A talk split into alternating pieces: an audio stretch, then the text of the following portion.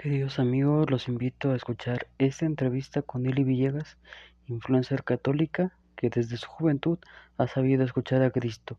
Ojalá puedas encontrar un llamado de Dios en sus palabras y esas palabras lleguen a tu corazón. Este episodio comienza en 3, 2, 1. Bienvenido. ¿Te han excluido, rechazado o no has encontrado tu lugar en el mundo y en la vida de los demás? En este podcast queremos ayudarte a encontrar ese lugar, esa pertenencia, ese sentido de persona que tú tienes, porque los jóvenes, así como tú, tienen la oportunidad de cambiar la humanidad, porque aquel que apuesta primero por ustedes es aquel que es siempre joven, nuestro Señor Jesucristo. Te invito a quedarte este espacio, soy tu amigo Fercho, seré tu acompañante y el camino lo harás tú con valentía, con alegría y con mucha entrega. Bienvenido a este espacio, queridos jóvenes.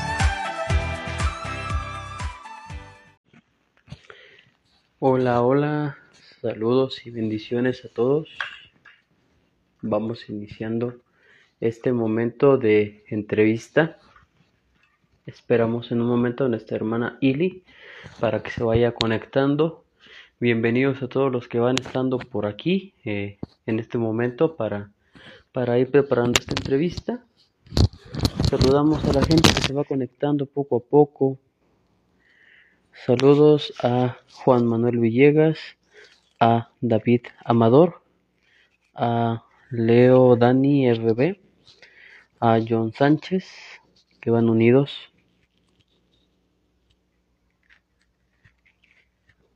Vamos preparando este nuestro corazón para esta entrevista tan especial. Eh, bienvenidas, hermana Dia, Dianela Sedeno, a Kairos Jóvenes católicos, bienvenidos hermanos a esta entrevista. Gracias por estar esta noche aquí en este su espacio, Cristo Néctate, para poder eh, tener a una invitada muy, muy especial que ha hecho un gran apostolado en redes sociales y que tiene mucho, mucho que compartirnos. Bienvenida Ana Catrina Sánchez Barbosa. Vamos este, esperando poco a poco a que ella vaya llegando, igual también esperando que más personas se unan a nuestra transmisión mientras ella va llegando.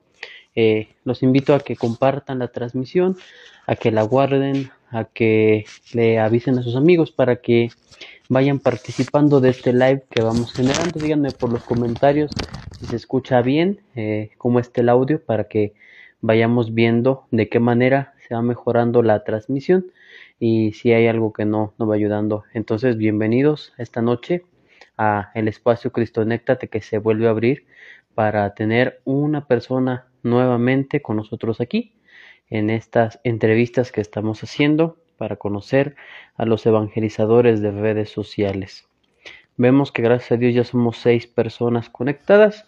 Nos dice Ana Catrina Sánchez Barbosa, saludos desde Costa Rica, bienvenida. Adelante, solamente esperamos por aquí que Ili se conecte para enviarle la invitación. Nos dice Dianela Sedeno, excelente audio. Muy bien, gracias por, por indicarnos. Ya está Ili aquí con nosotros.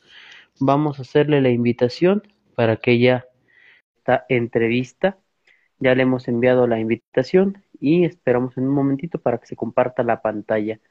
Gracias por estar aquí. Bienvenidos. Hola, Hola hermano. ¿Cómo te va? Muy bien, gracias a Dios. ¿A ti, hermano?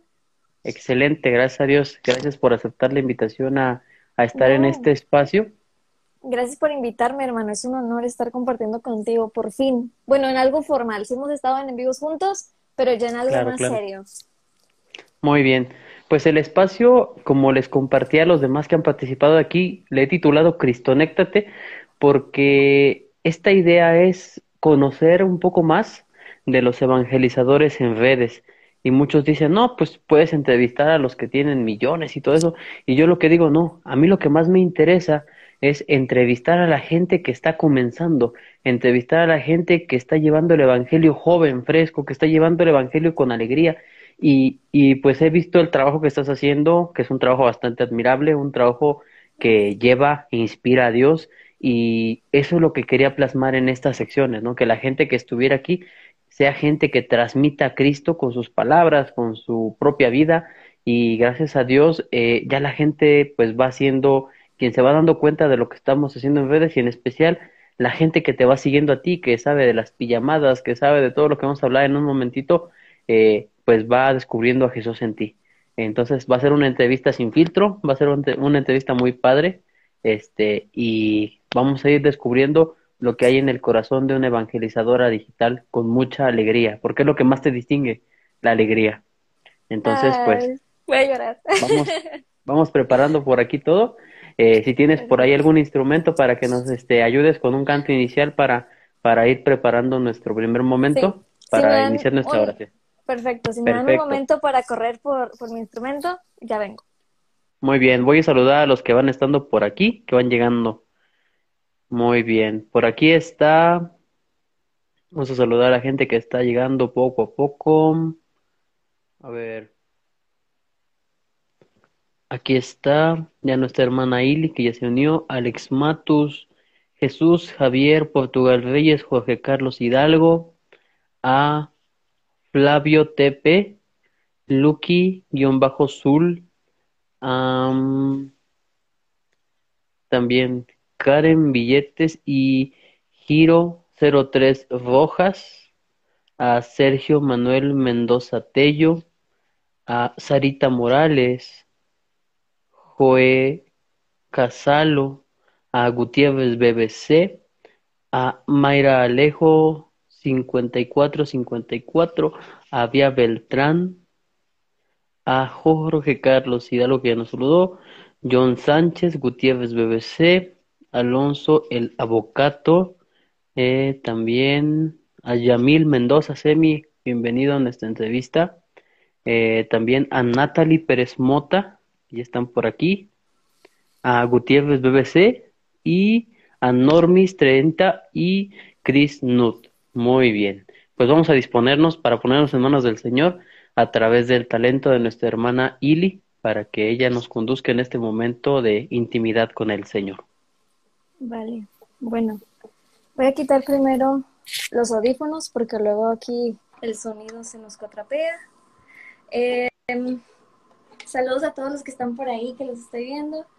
Y bueno, este canto para mí es uno de mis favoritos, que me gusta también usar en en, la oración, quizá lo conozcan, quizá no, pero espero que el día de hoy nos pueda guiar em, pues en la oración. Entonces nos ponemos en la presencia del Padre, del Hijo y del Espíritu Santo.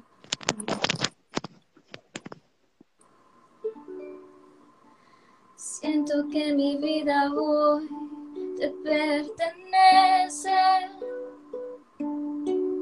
La caricia de tu luz me levanto. El perfume de tu amor me conquistó y sigues llenándome de ti y sigo enamorándome. El anhelo de mirar tu rostro y que queme el corazón hasta gritar. Te amo, te amo, Señor, y sigues llenándome de ti, y sigo enamorándome, enamorada de tu presencia, de tu mirada, de tus caricias que consuelan mi alma, del sonido dulce de tu voz enamorada,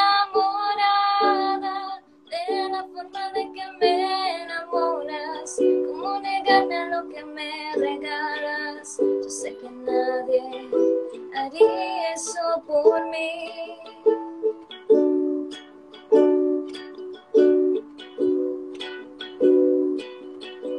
Siento que mi vida hoy te pertenece la caricia de tu luz me levantó. El perfume de tu amor me conquistó. Sigues llenándome de ti y sigo enamorándome, enamorada de tu presencia, de tu mirada, de tus caricias que consuelan mi de tu voz enamorada, de la forma de que me enamoras, cómo negarme a lo que me regalas. Yo sé que nadie haría eso por mí. Señor, esta noche nos encomendamos a ti. Te pedimos que seas tú a través de nosotros, que sea tu, boca, tu mensaje, tu evangelio, tus manos, tus pies, tu internet incluso, Señor, porque sabemos que, que estamos conectados, que a pesar de la distancia, tú eres el que nos une, que sabemos que esto es real, que a pesar de que hay una pantalla por medio de nosotros, tú sigues vivo, tú sigues ardiente en cada uno de nuestros corazones y tú eres quien permite que todo esto se vuelva real. Pedimos la intercesión de nuestra Madre María también para que podamos hacer esto para la máxima gloria de Dios, con toda la disposición de corazón de compartir un poco de lo mucho que Dios hace todos los días en cada una de nuestras vidas, para poder compartirlo de la misma manera, con la misma prontitud, con la misma alegría que María lo ha hecho. Bueno, no sé si quieras agregar algo, hermano. Te pedimos, Señor, que seas tú quien camina a nuestro lado, que como los discípulos de Maús podamos decirte después de encontrarnos contigo, quédate con nosotros, quédate a nuestro lado, camina con nosotros y parte el pan de la palabra, para que podamos sentir nuestro corazón arder y que cuando la tarde de nuestra vida esté llegando, estés tú a nuestro lado para que te podamos ver después de la ceguera del pecado y contemplemos tu gracia y tu misericordia. Amén. María, Madre de Gracia y Madre de Misericordia, En la vida, en la vida y en la muerte, amparanos, Gran Señor. En el nombre del Padre, del Hijo y del Espíritu Santo. Amén. Amén. Pues después de este momento espiritual, de este momento de encontrarnos con el Señor, eh, de encontrarnos con aquel que nos ha llamado a estar aquí, pues vamos a conocer un poquito primero, antes de toda esa nube grande que se llama evangelización digital, vamos a conocer primero a quien está frente a nosotros. Vamos a conocer un poquito de ese, ese interior de tu vida que es qué es aquello que distingue a Ili, dónde inició este amor a Dios, cómo inició tu vida cerca de Dios. Es decir, queremos conocer esta parte más profunda de ti para que así podamos comprender el porqué de esta evangelización que hoy se va realizando. El micrófono está disponible para ti y te escuchamos con mucha alegría. Vale, muchas gracias, hermano. Bueno, este, ¿dónde empezar? ¿Dónde empezar con el inicio? La verdad es que yo no tuve una historia em, muy trágica o una historia de un pasado oscuro. Claro, todos hemos tenido momentos oscuros en nuestra vida, nos hemos caído, nos hemos levantado, eso espero, no hay que quedarnos ahí. Em, pero no he tenido algo así que, que, que, tú digas de ahí, de ahí me agarré, de ahí Dios se agarró. No, eh, yo fui creciendo desde niña en, dentro de la iglesia. Agradezco mucho a mis papás por eso, agradezco mucho a Dios por eso. Eh, claro, en momentos de la vida siendo más activos que en otros dentro de la iglesia. Eh, claro que ha sido un proceso de maduración de fe, de conocer, pero a mí nunca nadie me obligó, a mí nunca nadie, no me llevaban a la fuerza, a mí me gustaba ir, mis papás me enseñaban a orar, me decían, mira, es papá Dios, es papá Dios, ¿no? Eh, para mí es muy importante siempre compartir lo que es el primer anuncio, ¿no? Con las personas. Eh, siempre decir, oigan, eh, pues Dios te ama, ¿no? Hay que empezar por lo primero, hay que empezar por lo primordial. Y yo ya he vivido mi querigma, mi retiro, ya así formalmente dentro de la iglesia, mi iniciación cristiana, pero para mí yo siempre digo, mi encuentro con Dios comenzó en la oración. Mi primer encuentro, mi primer querigma, mi primer retiro querigmático, momento querigmático, mi primer anuncio fue a través de la oración que mis papás me enseñaron cuando yo era una niña y me decían, ese es papá Dios. A través de eso, a través de su ejemplo, a través de su amor, ahí fue cuando conocí, dije, Dios me ama y Dios quiere que yo converse con Él, así como Él quiere conversar conmigo. Y aunque quizá de niña no lo entendía de esa manera, y yo solamente lo hacía, ¿no? Más como con una fe ciega, yo entendía que era esto, yo entendía que, que Dios existía, yo entendía que Dios me amaba, que Dios me ama, ¿no? Y, yo entendía que por eso es que yo quería conversar con Él, que ese amor lo reciprocaba, ¿no? Eh, pues así ha pasado el tiempo. Después eh, fui a una escuela católica, ahí aprendí mucho de mi fe, debo decirlo, eso la verdad es que ayudó mucho en la formación. Hasta este momento yo no participaba de un grupo como tal formalmente dentro de la iglesia. Sí iba a la iglesia, iba con mis papás, mis papás fueron coordinadores del movimiento familiar católico, cristiano, pero, eh, y pues yo iba con ellos, ¿no? Yo los veía y así, pero no era que yo participara en un grupo específico para personas de mi edad. Fue hasta que llegué a Monterrey que entré a un coro por razones de la vida que Dios nos llevó ahí. Terminé en un coro. A mí desde chiquita me ha gustado cantar, me ha gustado bailar, me ha gustado todo esto. Los que me siguen en TikTok saben que yo bailo y canto para todo. Entonces, em, aquí está de hecho mi abuelita en el live. Hola, Abby, te quiero mucho. Bienvenida, bienvenida. Y, y ella va a confirmar eso. Si estás aquí, Abby, escribo en los comentarios que siempre decían, ya lleven esa niña a la academia, porque yo bailaba y yo cantaba en todos lados, ¿no? Yo la verdad es que yo no le ponía mucho pensamiento a esto, llegó en un punto pues donde yo dije, ay no, yo no sé cantar, yo no, yo no, yo quiero bailar, ¿no? Yo no quiero, yo, no, no, yo sí me gusta, pero yo no soy buena haciendo eso. Y no fue hasta que el Señor me dijo a cabezazos, ¿no? Así de que, hey, quiero que cantes para mí, ¿no? O sea, a lo mejor no vas a ser la mejor cantante, pero tienes cierta facilidad, ¿no? Yo te di esta facilidad para que la pusieras a mi servicio, ¿no? Trabájala. Entonces, pues terminé en ese coro y hubo un momento donde yo sentía al Señor, ya me quiere de monja. Entonces yo me puse en un momento de, oración, de discernimiento, en todos los martes que iba a la hora santa por varios meses, y decía, Señor, ¿qué, ¿qué quieres de mí? Yo decía, ¿será que no estoy preguntando bien? yo decía, ¿será que me quieres de monja? Y el señor así, yo me lo imagino como que viéndome así como esta niña toda acelerada, nada que ver, ¿no? El señor me pedía que, que siguiera en este camino del Ministerio de Música, pero él me decía, puedes dar más, quiero más de ti, hay algo más que necesitas hacer. Ahí ya creciste, ahí iniciaste y necesitas dar otro paso. Entonces, junto con unos amigos de la parroquia, formamos un ministerio de música que se llama Voz de Jesús, es el cual actualmente, del cual actualmente participo y coordino en mi comunidad. Y ahí fue un comenzar de que Dios siempre confirma las cosas cuando vienen de Él. Entonces, a, raíz de eso, comenzó a surgir en mí un deseo, ¿no? Un anhelo de servir al Señor a través de la música. Y, y, ahí fue donde fui aprendiendo. Al principio solamente yo entendía así, cantamos en la misa, pero ¿qué hace un ministerio de música realmente, no? Eh, entonces ahí fue donde fui aprendiendo, fui descubriendo, fui anhelando esto y fue, bueno, ¿cómo vamos a trabajar para llegar ahí, no? Entonces, bueno, yo creo que eso lo contamos un poco después porque tiene que ver con parte de la evangelización y cómo llegamos aquí al día de hoy, pero eh, básicamente así es.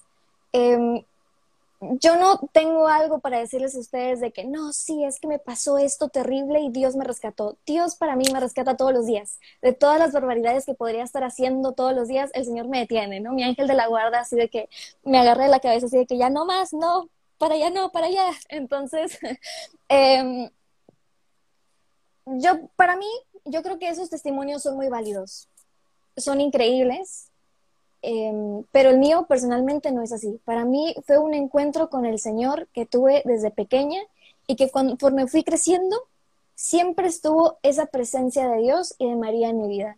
Que a pesar, sin embargo, de que si yo estuviera más lejana en ese momento de mi oración o de mi vida espiritual o más cercana, yo no puedo recordar un momento, uno solo, no tengo en mente, donde Dios no haya estado conmigo, donde no me haya estado acompañando, donde no lo haya sentido cercano a mí. Incluso si yo no estuviera tan cerca, Dios siempre estuvo cerca de mí. Entonces, para mí fue eso, ¿no? Es el siempre recordar. Pero si Dios está aquí, ¿no? El recordar a veces, ¿no? Y yo me acuerdo que yo me comenzaba como a entrenar mi mente, ¿no? Yo decía, si es que si es mentir es pecado, este, entonces yo voy a entrenar mi mente para no mentir más, ¿no? Y, yo pensaba, como, pues así, muy como de niña, pero eh, yo sentía eso, ¿no? Cuando estamos más chiquitos y nuestros papás nos regañan y a veces llegan y te dicen, no me mientas, ¿por qué te estás riendo? Entonces es porque es mentira. Yo me acuerdo de una ocasión de esas que mi mamá me dijo, de que, ¿por, qué te estás riendo si no es mentira, no? Eh, yo me acuerdo que empecé a pensar, bueno, es que no importa si es una mentira pequeña o grande, ¿no? Y yo siento que son en esas cosas en las que el Señor siempre estuvo presente como que en, cerca de mí, ¿no? O en mí y, y, recordándome estas cosas, ¿no? A lo mejor en ese momento yo no era así como que iba cada, cada día o más de un día a la iglesia, pero siempre el Señor estaba ahí, ¿no? Y siempre estaba tratando de, de guiarme por ese camino de oye. Y eso yo se lo debo toda la oración. Para mí toda mi vida ha sido tremendamente importante la oración personal. Para mí siempre ha estado esa cercanía del Señor, de aunque sea aunque sea me persino, ¿no? Antes cuando estaba más chiquita y tenía menos como maduración en la fe, era siempre al menos persinarme. Al menos un Padre Nuestro y una Ave María antes de dormir, al despertar. Eh, yo me acuerdo que cada día cuando iba, mi mamá me llevaba a la, escuela, a la primaria, a la secundaria, pues ella pues, me manejaba y me llevaba, ¿no? Entonces en el camino, todo el camino hacia la escuela, hacíamos oración juntas. Mi mamá guiaba la oración. Entonces, yo me acuerdo que llegó un momento donde pues yo iba creciendo y ya no hacíamos eso, y yo sentía como un vacío en mí, y yo decía, algo me falta, y dije, ay, no estoy haciendo oración en la mañana, porque pues me acostumbré mucho a hacerlo con mi mamá, ¿no? Entonces yo decía, claro, es que es eso, nunca me hizo falta esa oración porque también yo la hacía con mi mamá, y ahora eh, me toca mi parte de hacerla yo por mi propia voluntad, ¿no? No es que fuera en contra de mi voluntad, pero era como algo que ya hacíamos siempre, que cuando se dejó de hacer yo decía, algo me falta, wow, ¿no? Entonces era esa parte de esa oración personal que quieras o no, aunque uno no estuviera consciente de ello, siempre eh, estuvo presente, ¿no? Esa cercanía al Señor estuvo presente a través de la oración. Entonces, em, ¿por qué me gusta contar mi testimonio así? Porque yo no he escuchado muchos que se cuenten así, y no es porque yo sea muy especial ni porque tenga el mejor testimonio, no. Cada uno es único a los ojos de Dios y tiene una historia única con Dios. Pero hablando desde la perspectiva que em, pues tengo la fortuna de que nunca nos ha faltado nada en casa, que em, eh, pues nunca he pasado por nada así espantoso, ¿no? Bueno, espantoso no es la palabra correcta, pero algo que tú digas de verdad muy fuerte, em, a pesar de eso, hubo algo en mí que a pesar dijo, yo quiero elegir a Dios. A pesar de que en teoría, en mi vida diaria, en la vida mundana, hablándolo así, no necesitaría de Dios porque todo va bien, entre comillas, ¿no? Eh, en general hablando. Eh, decir, pues no necesito a Dios, ¿no? O nada más me persino y ya, o voy a la misa porque sí, ¿no? A pesar de eso, hubo algo que me empujaba a decir, aquí hay más, ¿no? O sea, no se trata de eso, no es solamente porque entonces si estoy bien no necesito de Dios, ¿no? Sino que el, el, el tener esta necesidad, a pesar, sentir esa necesidad de Dios, a pesar de no necesitar nada terreno, porque había algo en mí que decía, necesito de Dios. O sea, no, es solamente esto, ¿no? Que bien, esto viene de Dios, esto que no me hace falta viene de Dios. ¿Qué puedo hacer yo para regresarle algo de eso mucho que Dios me da? Y me da como, no sé, ahorita que por eso dije, voy a llorar cuando me dijiste, lo que más te representa es como la alegría. Yo me acuerdo, así muy, muy específicamente, que cuando estaba en la secundaria, eh, tengo un amigo, aquí voy a decir su nombre, Eduardo Godoy. Eh, hace poco pues lo volví a saludar, ¿no? No creo que nunca estado en vivo, pero si lo ves, Godoy, saludos, Godoy. este, me dijo, sabes, tú eres la persona más feliz que he conocido en toda mi vida. Y eso a mí me marcó porque no era algo que yo estuviera consciente de ello y ahora tú lo vuelves a repetir, ¿no? Algo que, que, que te marca, o sea, que, que como que me distingue es mi alegría. Entonces me, llama la atención, me llama la atención eso que, que, bueno, es como la segunda persona que me lo menciona en distintos puntos de la vida y decir, ay, bueno, al menos creo que he podido mantener esa alegría durante los años, ¿no? Y todo eso es gracias a Dios. Pero creo que eso sería, porque es que si no yo hablo mucho, pero sin darle muchas vueltas al asunto, creo que así sería como comenzó mi historia. Creo que así fue, fue siempre a través de la oración personal, en el encuentro que mis papás me ayudaron a través del encuentro propio que ellos tuvieron a decir, ese es tu papá, ese es tu Padre Dios, te ama y quiere que tengan una relación. Porque para mí esa oración que, que comenzó ahí fue tener una relación con Dios. Perfecto. Este hombre que está acá atrás decía que la santidad consiste en estar siempre alegres y es algo muy característico que como cristianos debemos tener, claro, aunque a veces por diversas dificultades de la vida no se puede lograr, el primer propósito al que Dios nos llama, la primera vocación a la que nos llama es a ser felices, ¿no? Y creo que tú lo has entendido perfectamente bien y es el inicio de la santidad. Tan es así que la misma filosofía, sobre todo hablando de, de Aristóteles, él habla en un tratado sobre ética que se llama Ética Nicómago que el deseo más profundo del hombre es llegar a alcanzar la felicidad, ¿no? Y entonces cuando el hombre busca la felicidad sin quererlo o sin darse cuenta, está encontrando a Dios. Porque cuando encuentras la felicidad plena, completa y absoluta, es Dios mismo quien viene a tu encuentro, ¿no? y por lo tanto ver a jóvenes que estén alegres, que disfruten su vida, que se sientan plenos, es ver a jóvenes que tienen en su corazón a Jesús. Y eso es algo que podemos decir que es muy, muy fuerte para, para encontrarnos con Dios, ¿no? Tú decías, mi testimonio tal vez no es así como que algo trágico, eso, pero si nos damos cuenta, la santidad de las últimas personas que han llegado a, la, a los altares es la misma vida, así como se vive, con una gota de alegría, con una gota de sencillez y viviendo la vida a full, eso es el mayor testimonio. Pongamos el ejemplo Carla Cutis, pongamos el ejemplo a Mateo Farina y a más beatos que vienen por ahí detrás. Todos ellos que fueron jóvenes normales, que decidieron vivir una vida sencilla, decidieron vivir una vida llena de Dios y sin embargo encontraron en esa sencillez el encuentro con Jesucristo. Entonces, ya algún día ojalá podamos decir Santa Ili ruega por nosotros. Ay, la santidad es un deseo. La santidad es un deseo que es alcanzable, aunque sea difícil de conseguir. Entonces, una segunda pregunta que queremos hacerte, sobre todo en este aspecto, es, para los que no lo saben, tenemos junto a nosotros a una cantante católica, a una personita que ha apostado por alabar a Dios con su talento, con su voz, con esa genialidad que tiene para transmitir, no solamente cantando, sino también hablando. Eh, y entonces la pregunta va sobre esta línea. Eh, ¿Qué te motiva cada día para optar por alabar a Dios en vez de cantarle al mundo?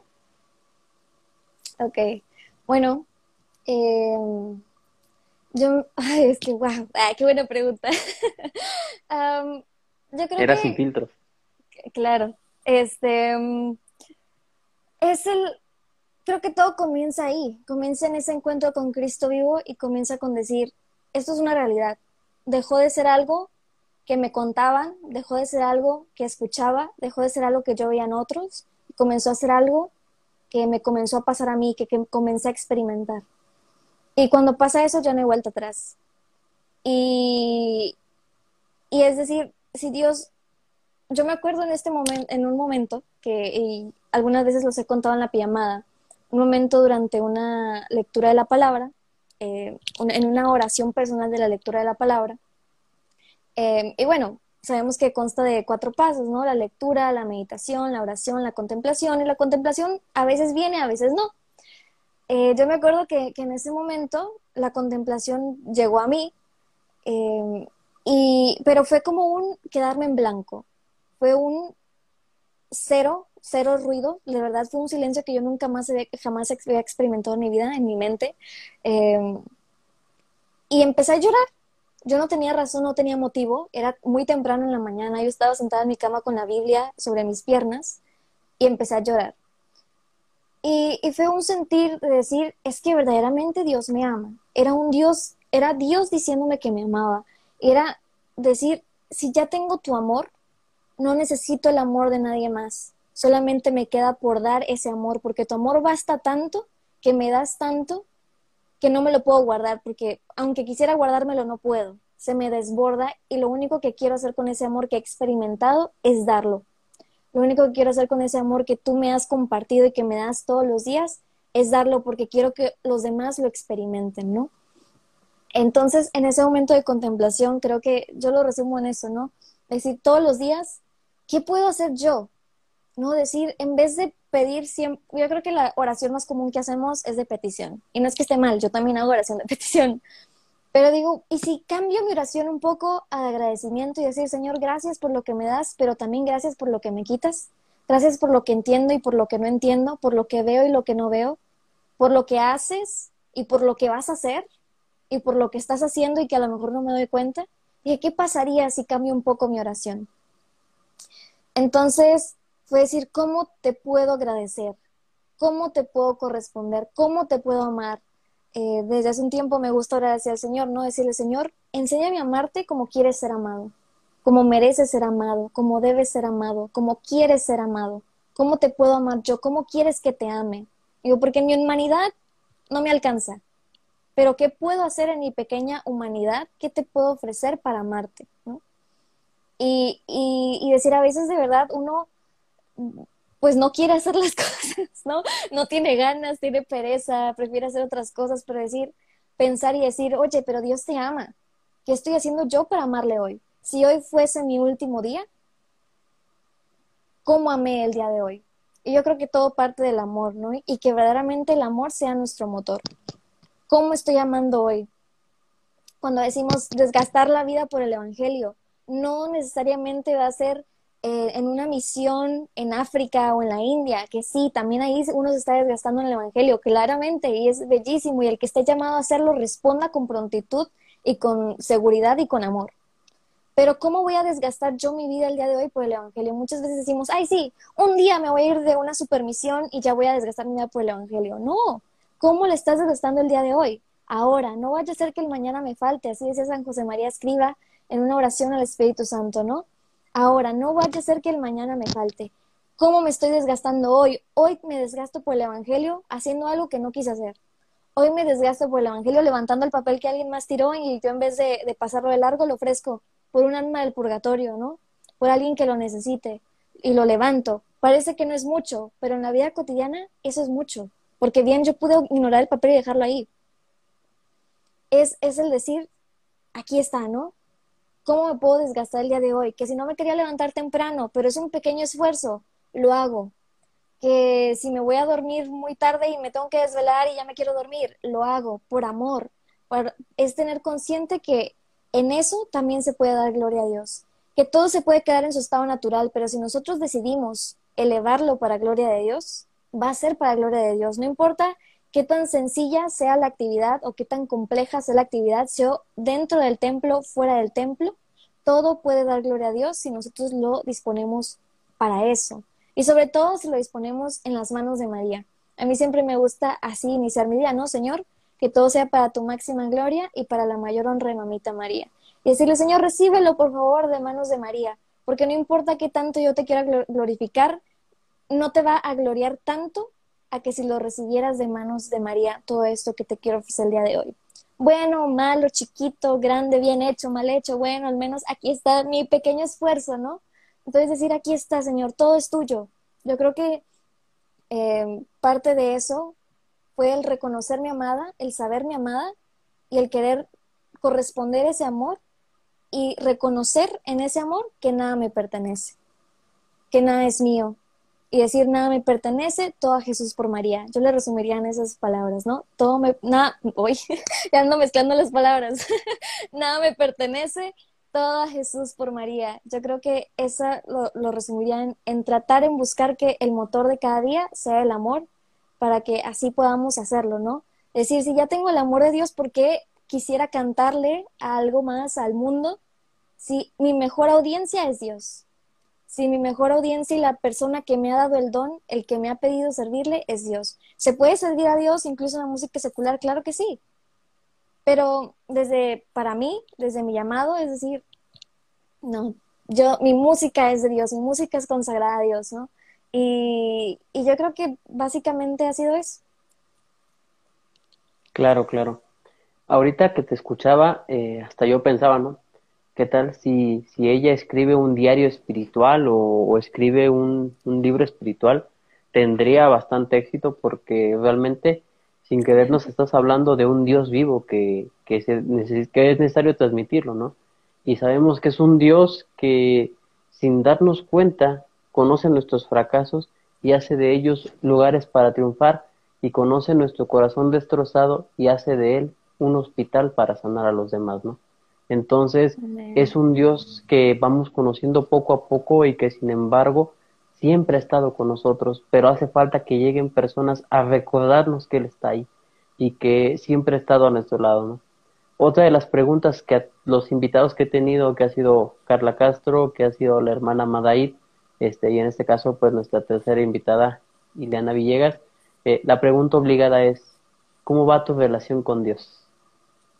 Bueno, pues no es perfecta, porque yo no soy perfecta. Si dijera, uff, va con ganas, sería toda una mentira. Pero yo creo que va bien. ¿Por qué? Porque Dios es el que nos sostiene todo. Yo creo que es Él es el pilar, ¿no? Es como yo voy así de su manita y a veces como que me suba mucho la mano y lo, lo suelto, pero Dios me vuelve a agarrar y me dice, no importa, así está bien. Entonces, em, yo creo que, y justo es algo que pensaba justo antes de comenzar este, este live, ¿no? Eh, de decir, bueno, si yo me atreviera a decir, si yo no hago oración, todo va a ir mal en mi vida. Si hice una oración más chiquita que el día de ayer, mm, ya, va a valer que eso mi vida, no. Porque entonces, ¿de qué Dios estamos hablando? Estamos limitando a un Dios que es todo poderoso, un Dios que es Dios, simplemente lo resumo así. Siempre cuando hablamos de un Dios, ¿no? Hablamos de alguien así omnipotente, omnipresente, todopoderoso. Siempre decimos, es que ¿qué es imposible para Dios? Nada, ¿no? Y sea, ¿por qué si a veces somos capaces de decir o pensar eso en otras cosas? ¿Por qué no lo asumimos al Dios verdadero que tenemos, ¿no? al Dios que creemos. ¿Por qué yo me atrevería a limitarlo? ¿Por qué yo lo voy a limitar a mis limitaciones? Si yo un día estoy en un desierto espiritual, ¿eso no limita a Dios? Dios se vale absolutamente todo para nuestra santificación y para la de los demás. Hay veces que uno no se da cuenta y, y pasan cosas increíbles tú dices, Dios. O sea, simplemente es Dios. Yo en un momento que a lo mejor, eso es un ejemplo, no, no estoy hablando de, una, de un momento en específico, porque no recuerdo uno, pero sí, ciertamente han pasado, ¿no? Es decir, yo, no sé, hoy eh, llevo una semana sin hacer mi oración o así como que nada más me he persinado, hola Jesús, adiós Jesús, ¿no? No he puesto así como que el ejemplo, el, ejemplo, o sea, como el, el, el esfuerzo, no, no, no, me he dejado ganar por la pereza, por otras cosas, ¿no? Y decir, bueno, y ahora me tengo que sentar a hablar de Dios. ¿Qué procede, no? ¿Me voy a detener? ¿No me voy a detener? Y decir, bueno, si Dios me llamó a este llamado, es incondicional. Si yo voy a responder ese llamado, va a ser, aunque si fue mi culpa por eso, ni modo. Si a lo mejor hubiera estado más padre que yo me hubiese preparado con oración para realizar cierto apostolado, pues sí, ¿verdad? Siempre hay que estar acompañados de la oración, hagamos apostolado o no. Pero decir no, no porque no recé, no voy a hacerlo. ¿Por qué limitamos a Dios? ¿Por qué limitamos a Dios cuando Él es un Dios de imposibles, ¿no? Porque decir que el Señor, no, Señor, no me uses, pues, pues oye, el Señor te está diciendo, oye, te quiero utilizar, sé mi instrumento, no importa, no importa cómo vengas, no, no importa que vengas cargando. Entonces, que no, Señor, pero es que no tengo ni ganas, ¿no? El Señor te llama con ganas o sin ganas, el Señor de verdad que obra en todo momento. Entonces yo creo que es el verdaderamente decir, y, y, y me regreso a eso, ¿no? Al Padre confiar y abandonarnos en el Padre, no ponerle limitaciones a un Dios sin límites. Dios se vale de mis limitaciones y, las abre, ¿no? Uno termina haciendo cosas que nunca se hubiese imaginado o que no sabía que era capaz de hacer o que no se creía capaz de hacer, pero todo eso solamente sucede si nos abandonamos en el Señor. A Dios le basta un segundo de sinceridad para obrar maravillas, cosas grandes en nosotros. Entonces, eh, sí, por acá ponen, Dios no elige a los preparados, más prepara a los elegidos, así es. Claro, claro. Bueno, te leo una respuesta que a lo mejor va a tocar fibras muy sensibles, pero es de una persona muy especial. Y dice así, la experiencia de Dios que Ili Villegas tiene y vive cada día es una experiencia que trasciende y no hace falta decirla muchas veces, porque al menos yo puedo palparla en su modo de vivir. La dijo Sor Fabi. Sor Fabi, te quiero mucho, Sor. Voy a llorar. y a lo que voy es a esta parte, o sea, este sí, Isai Luis, un este escritor este muy importante para nuestra fe, muy espiritual, decía que nada es verdaderamente nuestro hasta que lo compartimos, ¿no? Y aquí es donde vamos a dar este salto de toda esta experiencia de Dios que ha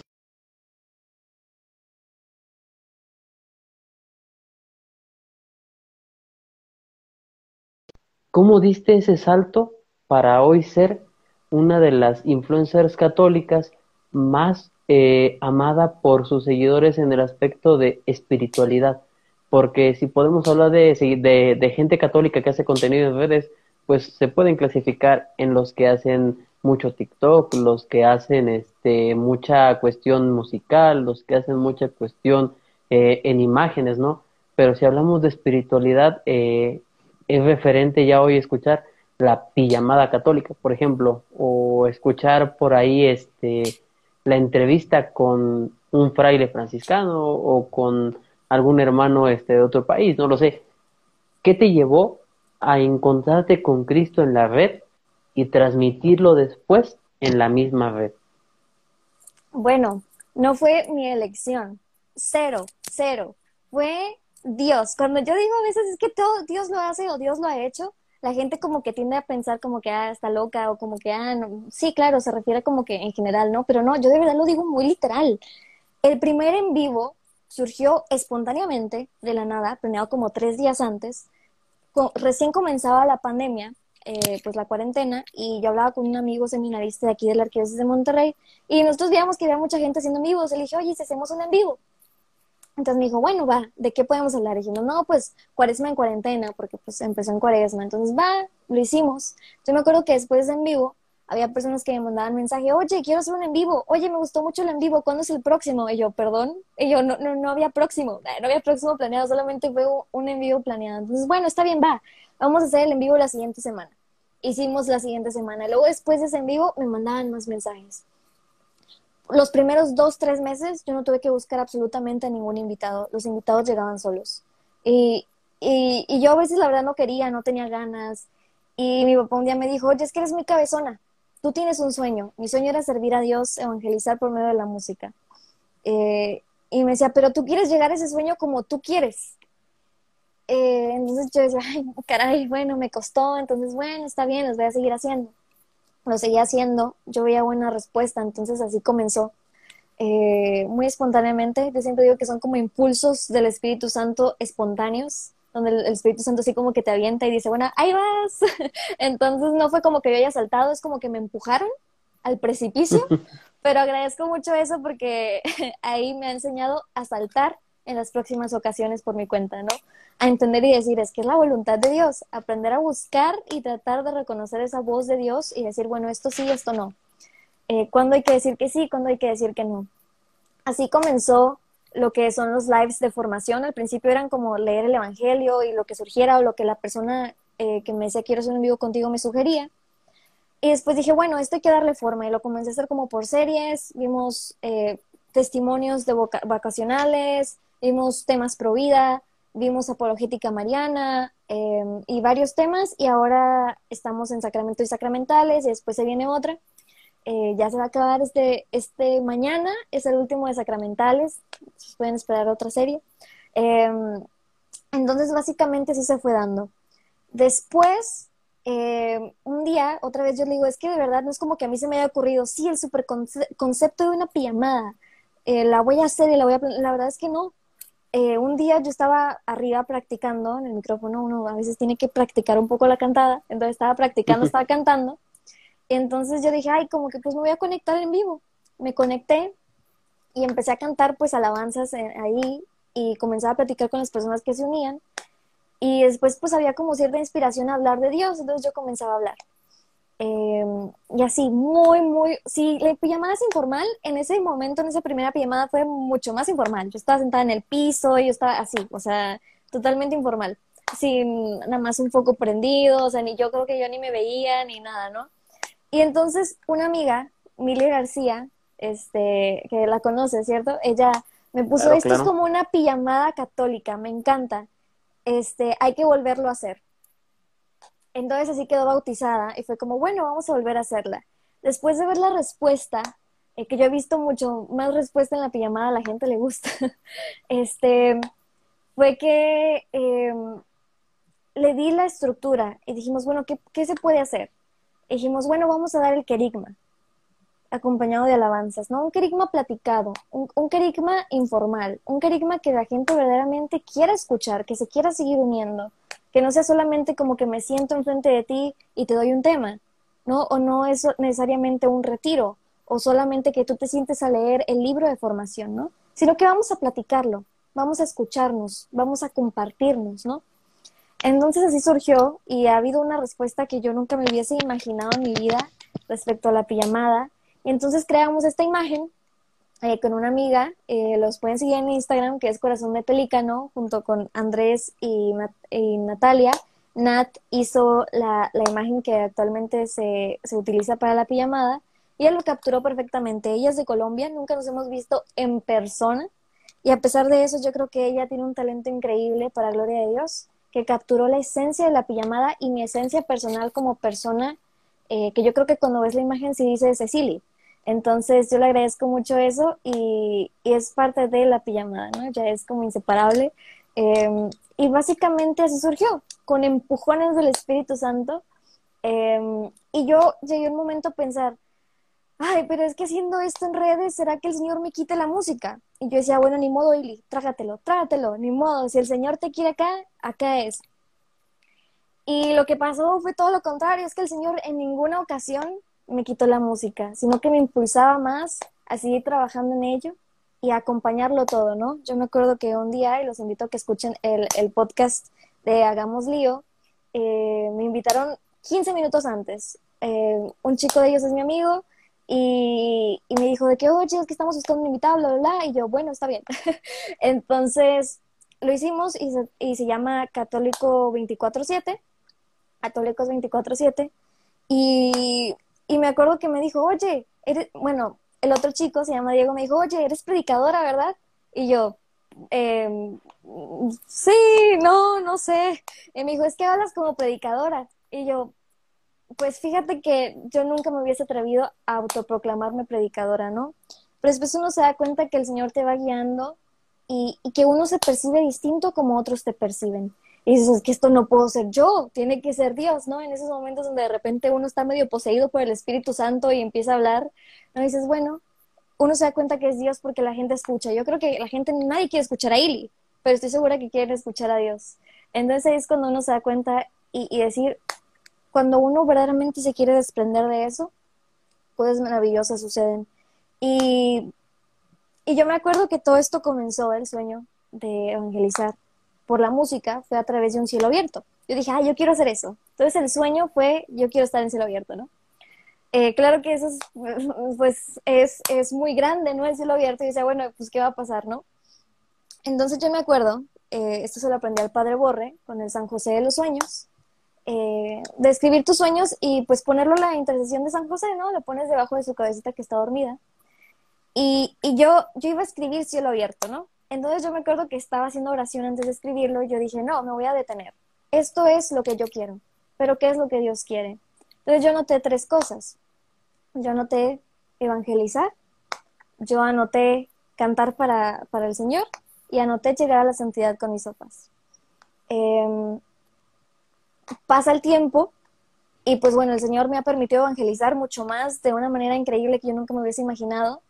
Eh, me ha permitido seguirle cantando de maneras también increíbles e inimaginables. He estado en conciertos donde Geset ha estado en concierto y decir, o sea, eso es, es, grande, ¿no? O sea, ¿quién soy yo? Yo no merezco eso, no soy ni la mejor cantante, ni la mejor predicadora, ni nada, ni nada, ni nada, ¿no?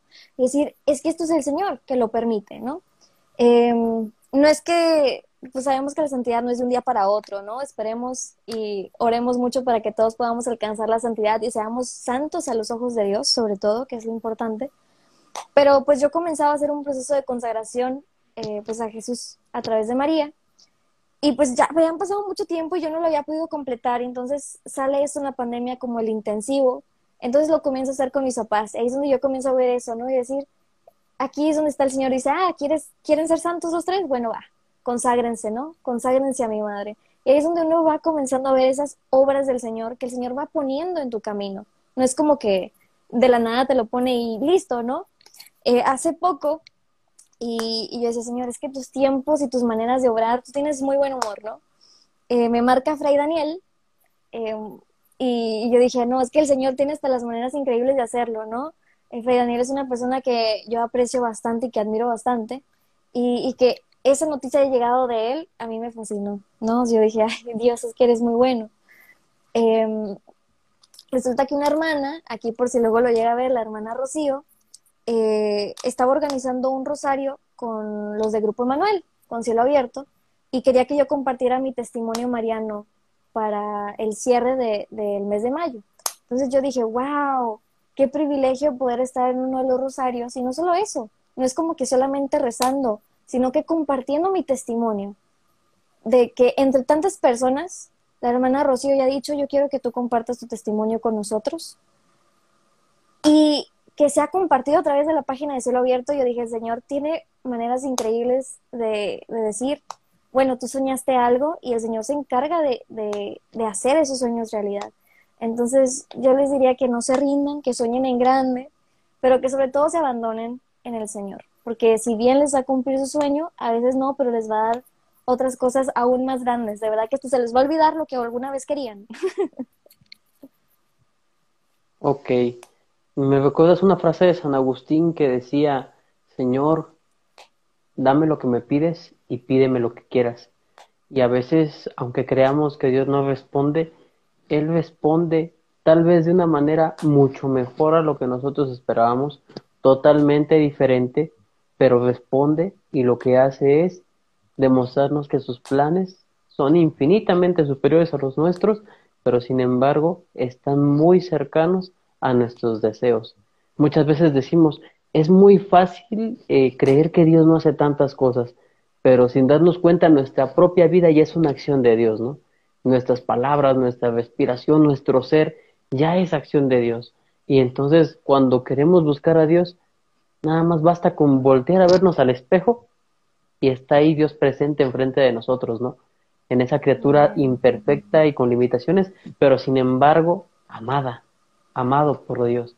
Y entonces creo que eso nos lo has dejado bastante claro, creo que es una experiencia muy profunda de, relación con Dios que tienes y eso a mucha gente la ha cautivado. De hecho, aquí en los comentarios que he estado leyendo, mucha gente dice que gracias a ti conocido en el querigma, gracias a tus pijamadas se están formando, gracias a lo que tú estás haciendo, estás llegando a muchos corazones. Sabemos que la mayor parte de la gente que utiliza redes sociales son jóvenes, pero también estás tocando el corazón de muchos adultos, estás tocando el corazón de muchos religiosos, de mucha gente que está entregándole la vida a Dios. Y si nos damos cuenta, este tiempo, la mayor parte de santos que han surgido han sido laicos. Tú lo sabrás, este, conociendo la vida de San José Moscati, ¿no? Él le decía al Señor, déjame ver tu rostro, le insistía, quiero ver tu rostro. Y al voltear a ver a los enfermos, encontró el rostro de Dios. Y vamos a tocar ahí una de las últimas preguntas, pero de las más especiales. Bien sabemos que hay un tema del que casi no hemos hablado, pero es interesante. ¿Qué más hay en la vocación de Ili aparte de la música? Bueno, em, hay mucha gente que siempre me dice, no, te falta el hábito, sobre todo porque me junto con muchos religiosos. Em, yo puedo decir con certeza que mi llamado no es a la vida religiosa. Eso me lo ha permitido ver estar muy cercano de las de, personas religiosas y no tanto porque digan no esa no es mi vocación no pues, no o no porque digan no es que ya lo vi yo no yo no puedo hacer eso no al contrario yo me puedo ver perfectamente en la vida religiosa como me puedo ver perfectamente en mi vida laical porque yo creo que el Señor nos ha hecho todos capaces de poder vivir en, en, en todas las vocaciones pero está en nosotros decir Señor qué quieres de mí y cuando el Señor responde nosotros decirle que sí independientemente cuál sea el llamado. Em, yo debo decir que mi llamado no es a la vida religiosa, sin embargo, he encontrado eso y una vez yo le debo mucho a eso a Fray Alejo. Fray Alejo nunca se da cuenta y de seguro ni sabe, pero siempre dice cosas muy acertadas. Y un día me dijo, a usted ni se le ocurra meterse al convento. Usted va a ayudar a más personas fuera que dentro. Y en eso yo lo, meditaba. Y hubo una ocasión, no voy a decir nombres, pero hubo una ocasión donde un, seminarista me manda un mensaje y pues él estaba pasando por una situación difícil, una situación que él estaba pasando por ciertas como dudas vocacionales dentro de lo que él estaba viviendo. Y, él me dice, mm, me gustaría un consejo. Y, yo pensé en ti, me dijo, ¿no? Yo me acordé de ti y yo quería, quiero escuchar un, pues necesito un consejo, ¿no? Me gustaría que tú me lo dieras. Y yo me quedé primero, dije, porque yo, ¿no? Dije, o sea, de tantas personas, de tantas personas con más experiencia, ¿por qué yo? Entonces, eh, pues yo hice oración antes porque dije, yo no la voy a regar aquí. Esto es una vocación, esto es algo muy valioso. Entonces hice mi oración antes de responderle, leí con cuidado lo que me había dicho. Y ahí, después que pasó todo este, este, como esta situación, este momento, eh, yo me puse a analizar y dije, es que aquí está, aquí está parte de eso en, lo que yo puedo ayudar, en lo que yo le pueda servir a los religiosos, ahí está el trabajo que, yo estaría haciendo como religiosa, ¿no? A lo mejor mi, mi, vida no es para ser religiosa, pero mi vida es para atender y ayudar a las otras vocaciones. A poder estar y acompañar a las otras personas, a las personas que sí están llamadas a esa vida. Es decir, a lo mejor si yo me fuera, porque yo podría elegir irme a un convento o consagrarme, ¿no? Em, y, decir eso, pero a lo mejor ahí solamente sería una vocación a la que estaría atendiendo a todas las que pudiera, a las que pudiese estar ayudando, a todas las que estuviera poder ayudando a acompañar, ¿no?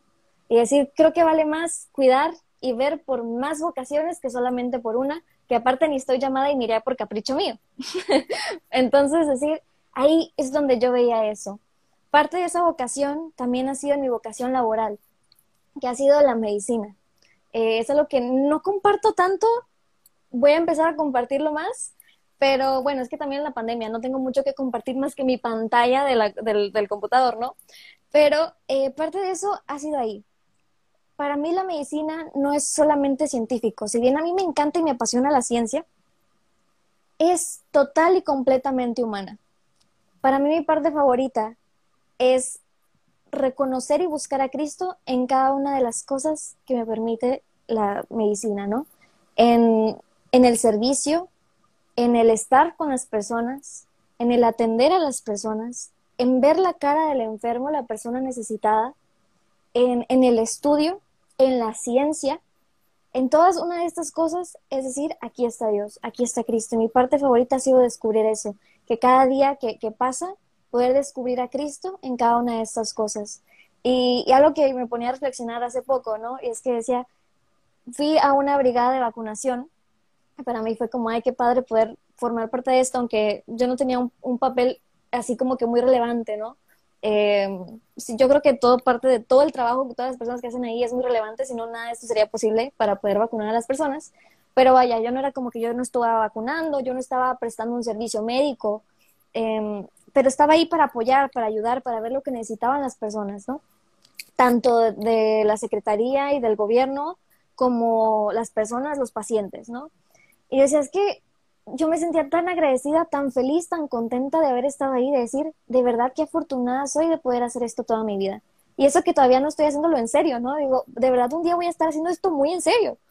Eh, y decir, wow, pero es que ahí está Jesús, ¿no? Para mí mi parte favorita fue cuando me mandaron a hablar con las personas, a sentarme, a preguntarles cómo estaban, cómo se la estaban pasando, qué les había parecido todo, cómo se sentían, eh, atender a, a preguntas que hacían, ¿no?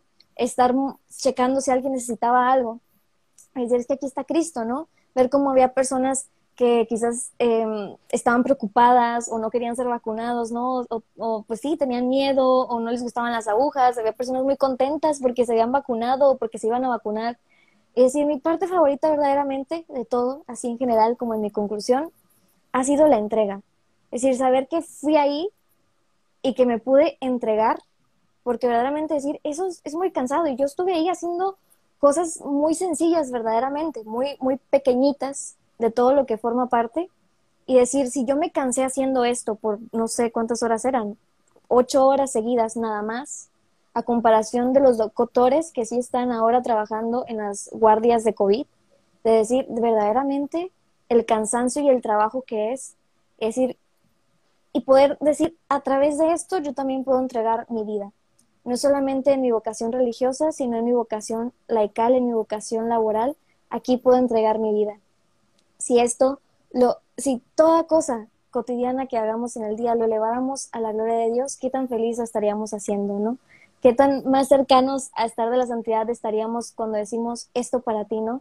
Eh, decía Santa Clara de Asís, ¿no? Todo por Jesús, María y las almas. Si tan solo nos atreviéramos a decir esas pequeñas palabras, esa pequeña ejaculatoria antes de que hagamos cualquier acción, trascenderían de una manera que no lo harían si los dejáramos, si nada más lo hiciéramos por hacer, ¿no? Es decir, es que lo que más me hace feliz ha sido eso, ¿no? El poder decir, estar ahí para las personas, ver cómo cuando te acercas a las personas les cambias sus facciones, incluso si traen cubrebocas, pero les ves sus ojitos, cómo están felices, cómo están contentos de que alguien se acerque y le pregunten cómo está, necesita algo, cómo se le ha pasado, ¿no?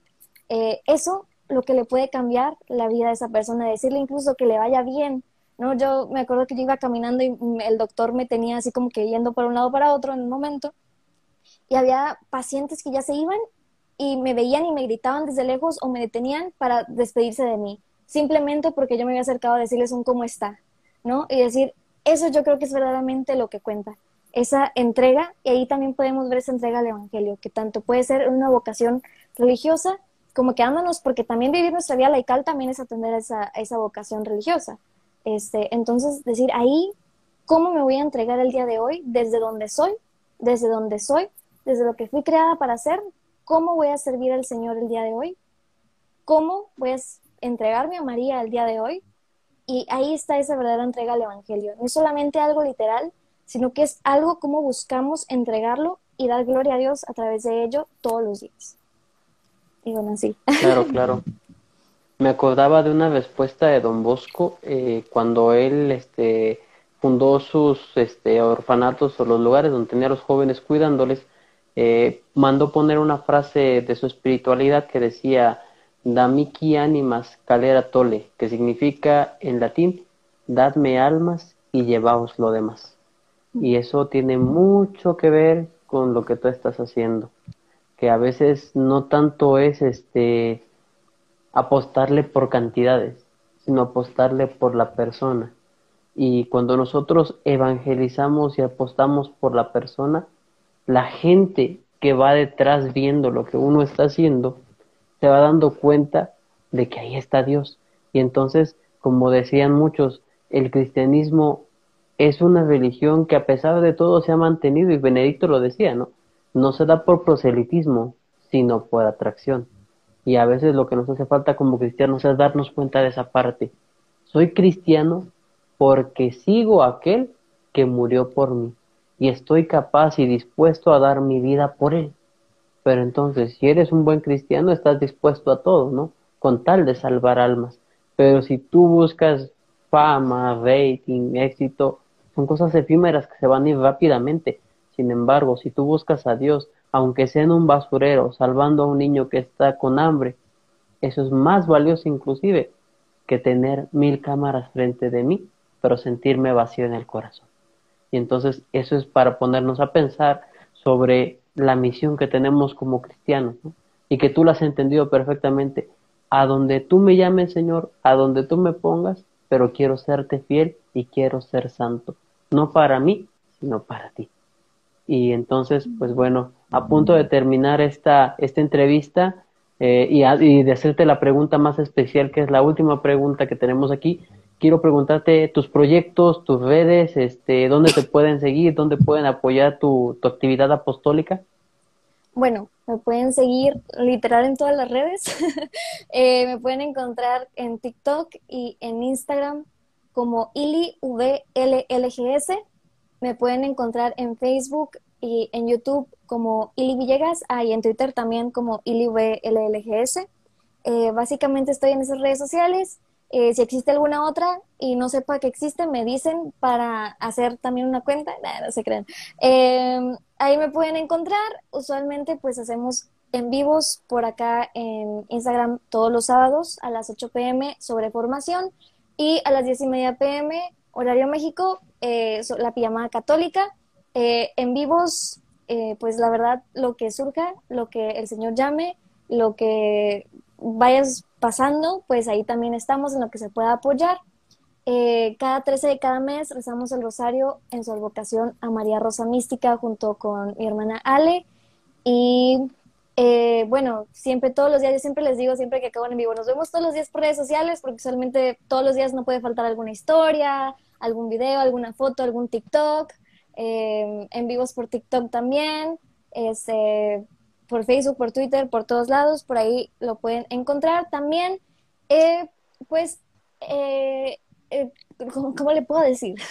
Coordino un apostolado que se llama Desenredándonos con Fe, donde nuestro objetivo es estar siempre en constante búsqueda de la verdad, verdad con V mayúscula, que es Dios. Y pues buscar desmenuzar todo esto desde la fe y la razón. Literal, todo, todo tema, toda cosa, todo analizarlo desde la fe y la razón y verdad, vamos a darnos cuenta que todo es posible. Entonces, eh, literal, desde temas a partir de la teología, escatología, filosofía, ciencia, historia, absolutamente todas las ramas, vemos cada tema, lo desmenuzamos. Entonces, si alguien también incluso quiere formar parte de, me pueden mandar un mensaje por Instagram y yo los agrego al grupo de WhatsApp para que puedan estar tanto las reuniones. Y bueno, siempre tenemos este, algún invitado que sepa sobre el tema para que nos lo pueda explicar y desmenuzar así, tal cual, desmenuzarlo de todo a todo. Eh, también vemos películas, sea religiosas o mundanas, seculares, eh, música, todo, todo, y todo lo analizamos desde la fe y la razón. Un día vimos una película este, secular y la analizamos literal desde la fe y la razón, ¿no? O sea, esta cosa, ¿por qué me recordó a Dios? Esta, ¿por qué al otro? Bla, bla, bla, ¿no? Para verdaderamente como que buscar trabajar ese de podemos encontrar a Dios en todos lados. Entonces, también en eso.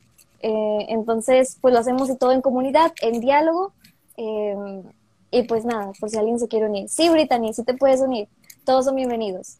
También es un grupo ecuménico. Entonces, por eso se invita mucho al diálogo. Y sí, gracias Alex por escribir ahí todo. Básicamente ahí me pueden encontrar. Ya, perdón, yo hablo hasta por los codos, lo siento. No, no te preocupes, perfecto, eso está bien. Pues tengo dos sorpresas antes de la última pregunta. La primera es que este video saldrá en mi podcast, queridos jóvenes, la próxima semana como estreno. Este, estamos promoviendo la evangelización en podcast entonces todas las entrevistas han estado saliendo en este espacio de, dedicado a la evangelización. Por si gente no lo pudo ver en vivo, lo estarán escuchando a través del podcast el próximo jueves a las 9 de la mañana a través de Spotify y todas las plataformas. Entonces ahí estaremos promocionando este espacio con nuestra hermana Ileana Villegas. Este, y la segunda sorpresa será ah, después de la última pregunta. Algo que casi nadie sabe de mí y que por ahí les estaré compartiendo. La última pregunta es la más especial porque, como tú sabes, eh, personalmente el apostolado que más me encanta es evangelizar a los jóvenes, ¿no? Tan es así que aquí me está acompañando San Juan Bosco, ¿no?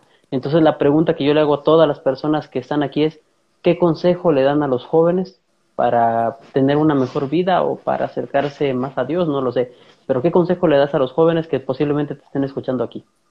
Bueno, yo les diría, no les voy a decir que no tengan miedo, eso lo escuchamos muchas veces y muy seguido. Vas a tener miedo, siéntelo y vívelo y haz las cosas a pesar de ese miedo. Yo, para mí, desde mi experiencia, yo voy a decir, busca tener un encuentro con Cristo vivo, pero más que buscar tener un encuentro, déjate encontrar por Cristo vivo, que Él siempre toma la iniciativa. Adelante con eso, sueña en grande, muchas veces te van a decir que no puedes, que no eres capaz, también me pasó. Eh, a pesar de eso, el Señor nos invita a que soñemos en grande. Sueña en grande, encomiéndalo al Señor, trabaja por ello, ora mucho, ora muchísimo, eh, quédate cerca del Señor en esa oración personal, en esa oración comunitaria. En la comunidad también es importante estar acompañados. Y yo diría que eso, que a pesar de cualquier cosa, al único al que debes escuchar, la única voz que debes escuchar es a Dios y estar atento para aprender a reconocer y saber reconocer cuando Dios te habla a través de otras personas. Porque así como Dios te puede hablar a través de otras personas, también el demonio. Entonces hay que saber reconocer a quién le voy a hacer caso, a quién se voy a escuchar y solamente escuchar esa voz, la voz que viene de Dios y que me llama y que te llama y que nos llama a cada uno de nosotros todos los días y a buscar decir que sí con prontitud y con alegría, sobre todo como María lo ha hecho. Entonces, a pesar del miedo, hacerlo, abandonarnos en el Señor y decirle, Señor, yo confío en ti. No sé a dónde vamos, no sé cómo vamos, no sé cuándo vamos, pero va, sí. Entonces, yo diría que ese sería mi consejo. Perfecto. Pues vamos a cerrar con nuestra oración final. Este, dame unos segundos igual. Regreso y vamos a prepararnos y disponernos para cerrar. Perfecto. Sí, Brittany, me mandas un mensaje, Bambas Lao también, mándame un mensaje por Instagram, ahorita se los respondo y les digo qué, qué procede, qué sucede. También hay otras personas que me ayudan a llevar esta coordinación, esta logística del grupo. Eh, entonces. Bueno, vamos a terminar nuestra oración, este, pues alabando al Señor, este, y sobre todo recordando el inmenso amor que Él nos tiene porque como dice Martín Valverde, nadie, nadie nos ama como Él. Entonces los invito a que si pueden en algún momento, pues escuchar estas palabras, ojalá les diga algo a ustedes y ojalá, pues más que pues alabar a Dios, pues este es un regalo que pues a través de, un, de un servidor que tal vez no es tan bueno, pues le queremos hacer a nuestra invitada el día de hoy, porque nadie la ama como Él.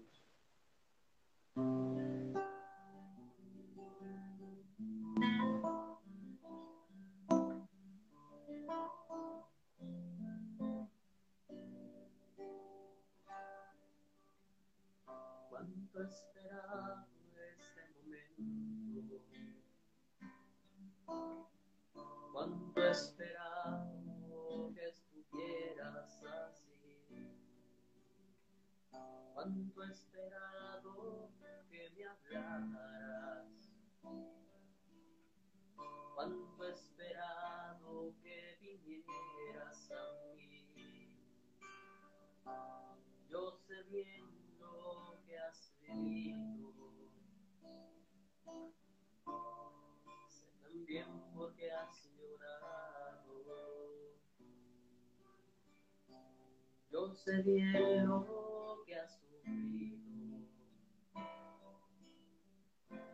de tu lado no me he ido.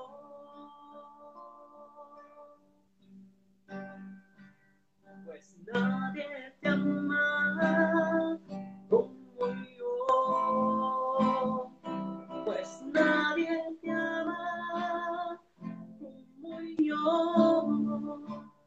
Mira la cruz, esa es mi más grande prueba.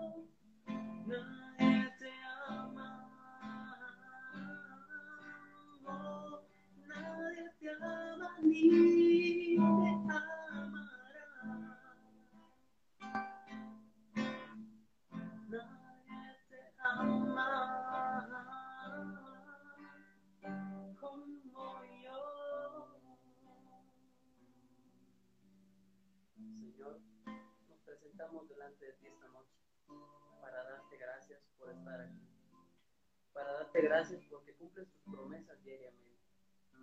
Te damos gracias, Señor, por nuestra hermana y te pedimos cada día rejuvenezca su corazón para transmitir tu amor y tu misericordia a sus hermanos. Te pedimos, Señor, que bendiga sus manos para que todo el bien que hagan sea un bien que produzca el ciento por uno, como tú lo prometiste. Bendice su boca para que cada palabra que pronuncie sea una palabra de consuelo, de esperanza y sea lenguaje de evangelio.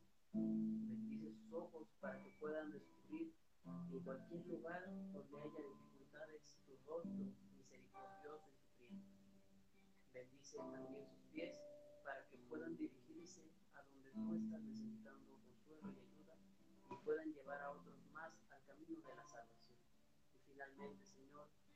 su para que sea testimonio y sea entrega generosa a ti y a los demás.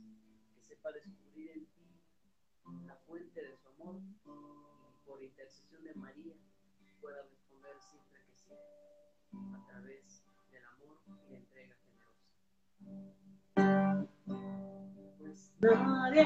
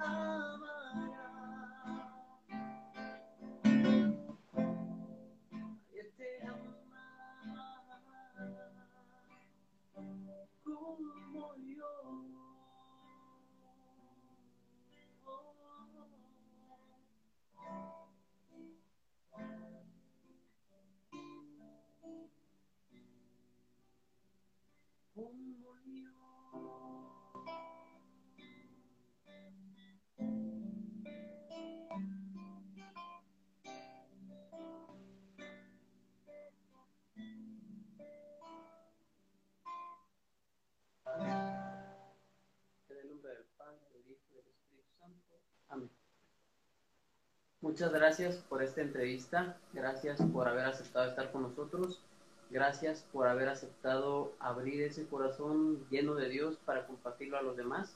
Que el Señor bendiga tu apostolado, tu vida y sábete siempre que todos los días un Padre Nuestro o alguna oración en la Eucaristía está dirigida por tu apostolado.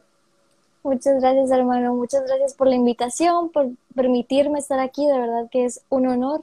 Y muchas gracias por todo el trabajo tan increíble de evangelización que haces, por compartir tus dones y talentos. Acaso el Fabi lo decía, cantas muy lindo, de verdad que sí, me ha encantado el canto, de verdad tocó mucho, mucho mi corazón y gracias por todos los días ser instrumento y también cuenta con mis oraciones todos los días por tu apostolado, por tu vocación, por tu vida, por tu amistad y de verdad muchas, muchas gracias por estos espacios. Mami, yo también te amo mucho con todo mi corazón. Por eso les decía que esta sorpresa la quería hacer en la oración, porque muy poca gente sabe que me gusta la música. Tal vez no lo hago muy bien, pero, pero lo intentamos por ahí a ver. Lo haces excelente. Pues dice por ahí en España, tío, pues hacemos lo que se puede, ¿no? Bueno, Amén. pues muchas gracias a todos los que se conectaron, gracias a ti especialmente por estar aquí. Estaremos compartiendo muy este, cercanamente las redes para que por aquí puedan estar siguiendo, puedan estar haciendo ese apostolado y muy pronto tengan noticias porque Catholic Princess va a abrir sus puertas ahora sí a través de un apostolado. Ya luego les tendremos noticias porque Son Raquel y yo tendremos ya una actividad concreta para evangelizar en redes, pero ya luego les estaremos contando. Solamente les podemos adelantar el nombre que se llama Entre Amigos. Ya luego les estaremos diciendo que hace algo. Ya hay Excelente. sorpresa, ya hay algo así, pero también ya muy pronto les estaremos diciendo que se tiene música católica también en redes sociales, un espacio para músicos. Entonces, recen por esos apostolados, recen por todo eso y hoy todas nuestras oraciones al final de la noche por nuestra hermana Ili Villegas para que el Señor la haga santa y logre llegar con alegría a sonreírle a Dios algún día con su santidad y con su alegría. Voy a llorar. Muchas gracias, hermano, de verdad. Y que todo siga siendo para la máxima gloria de Dios. Mayor honra de mamita María. Y gracias a todos los que se unieron también. Un abrazo para todos. Si algún hermano de los que está conectado nos puede tomar la foto del recuerdo aquí con la hermana Sí, déjame para que peinar. guardar y ya pues hagamos viral a Jesús, que es el el eslogan que tratamos de plasmar aquí. Entonces le contamos una, dos, tres. Parece que ya está. Pues muchas gracias, Excelente. Dios te bendiga. Estamos en oración y cristonectémonos diariamente porque Cristo quiere conectarse contigo y quiere conectarse a tu corazón. Muchas gracias, Dios me los bendiga y excelente noche. Gracias, hermana. gracias, hermano. Ánimo, bendiciones. Bendiciones.